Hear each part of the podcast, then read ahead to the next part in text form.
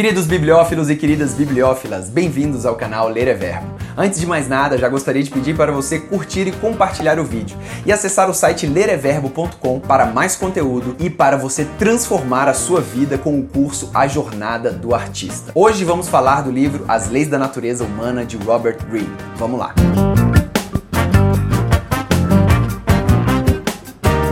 As Leis da Natureza Humana é um livrão escrito por Robert Greene. Livrão porque são muitas páginas. O livro foi publicado pela primeira vez em outubro de 2018 e, curiosamente, ainda não temos uma edição em português aqui no Brasil.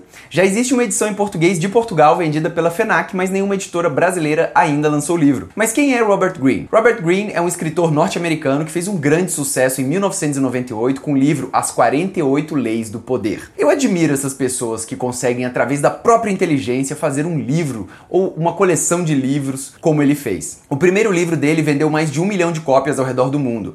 O segundo livro, A Arte da Sedução, publicado em 2001, também foi um grande sucesso, seguido pelos livros As 33 Estratégias de Guerra, de 2006, e A Quinquagésima Lei, de 2009. Ué, mas não eram 48 leis do poder? Eram 48 leis do poder, mas a quadragésima nona lei é para você quebrar todas as outras leis. E a quinquagésima lei foi feita em parceria com o rapper 50 Cent, o que explica a quinquagésima lei. E por fim ele lançou Maestria de 2012 e agora As Leis da Natureza Humana. Esse cara gosta de lei, né? Dá pra ver que ele gosta de lei. Robert Greene, na verdade, ele é um pensador prático, que acredita que por pequenas mudanças no dia a dia você pode completamente transformar a sua vida. Robert Greene é um cara observador, autodidata e astuto.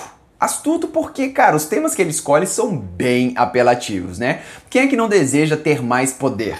Quem é que não quer saber a arte da sedução? E as 33 estratégias de guerra, não é bom sabê-las? E neste livro, As Leis da Natureza Humana, ele começa com uma frase que vai te prender pelo resto da obra. Durante o curso de nossas vidas, inevitavelmente temos que lidar com uma variedade de indivíduos que causam problemas e tornam nossas vidas difíceis e desagradáveis. É ou não é verdade? E essas pessoas ou até situações despertam em nós sentimentos essenciais da natureza humana, sentimentos que geram ações. E a gente se ferra com essas ações, pois elas foram programadas em nossa natureza em uma época muito antiga e suas funções já não são mais as mesmas. Então, quais as perguntas o livro livro propõe responder.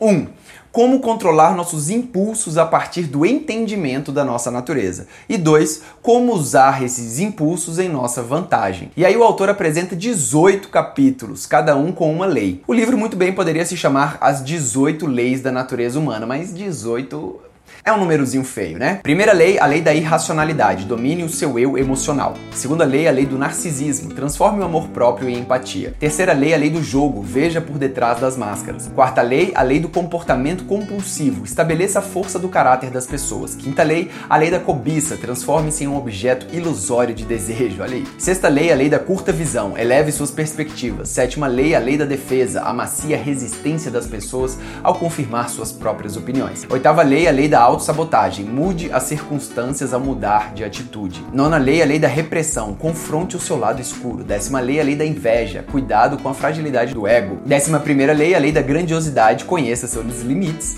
Décima segunda lei, a lei da rigidez de gênero. Reconecte o masculino ou feminino dentro de você. Décima terceira, a lei da falta de foco. Avança com um senso de propósito. Décima quarta, a lei da conformidade. Resista à atração descendente do grupo. Décima quinta, a lei da inconstância. Faça as pessoas desejarem seguir você, né? Podia ser a lei do Instagram. Décima sexta, a lei da agressividade. Veja a hostilidade por detrás de uma cara amiga. Décima sétima, a lei da miopia geral. Aproveite o momento histórico. Décima oitava, a lei da negação da morte morte, medite sobre nossa mortalidade comum. Pronto, aí estão as 18 leis. A forma de abordar o conhecimento, não só neste livro, mas também comum em suas obras, é assim. Robert Greene identifica algo teoricamente ruim do ser humano, traz luz sobre o tema e transforma essa aparente desvantagem em uma vantagem que podemos usar. O livro é bem interessante e não precisa ser lido de uma só vez. Você pode escolher algumas leis para ler em determinados momentos de sua vida. Você pode pegar, consultar, colher um pouco de conhecimento e seguir adiante. Vamos, por exemplo, ver agora a primeira lei, a lei da irracionalidade.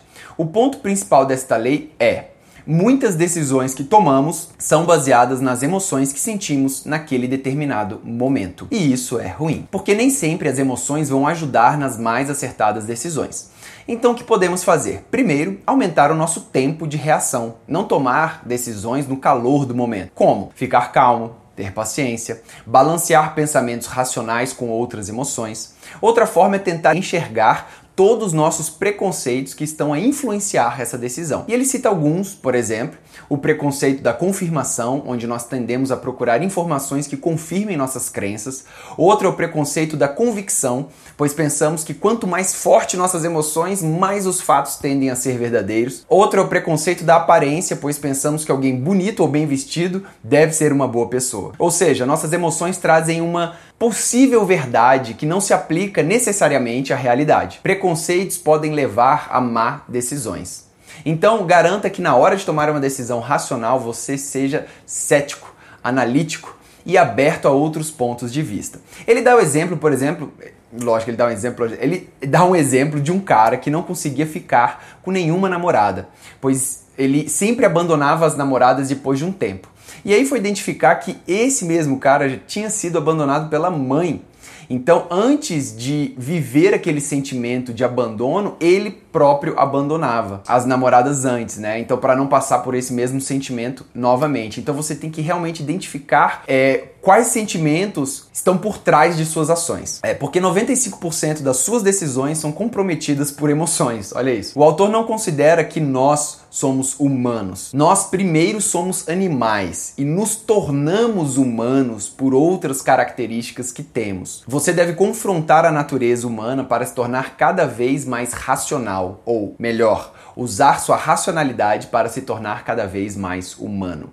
Emoções são extremamente contagiosas, pois antes da linguagem nós usávamos as emoções para nos comunicar. Então, se você chega no ambiente e tem alguém com uma emoção muito forte, provavelmente você vai se contaminar com aquela emoção, a não ser que você conheça o que está por trás daquela emoção, e é isso que o autor propõe. Por exemplo, a segunda lei, a lei do narcisismo. O autor fala que nós vivemos em um espectro entre o narcisismo saudável e um profundo narcisismo. Só para lembrar, narcisar-se é um estado onde a libido é direcionada ao próprio ego. É um amor excessivo de si mesmo, vaidade. O autor diz que o narcisismo não é o mesmo que auto-amor, mas sim está ligado a pessoas com baixa autoestima e inseguras. São pessoas invejosas que buscam atenção o tempo todo, não conseguem receber críticas e lhes faltam empatia. Então, o que fazer?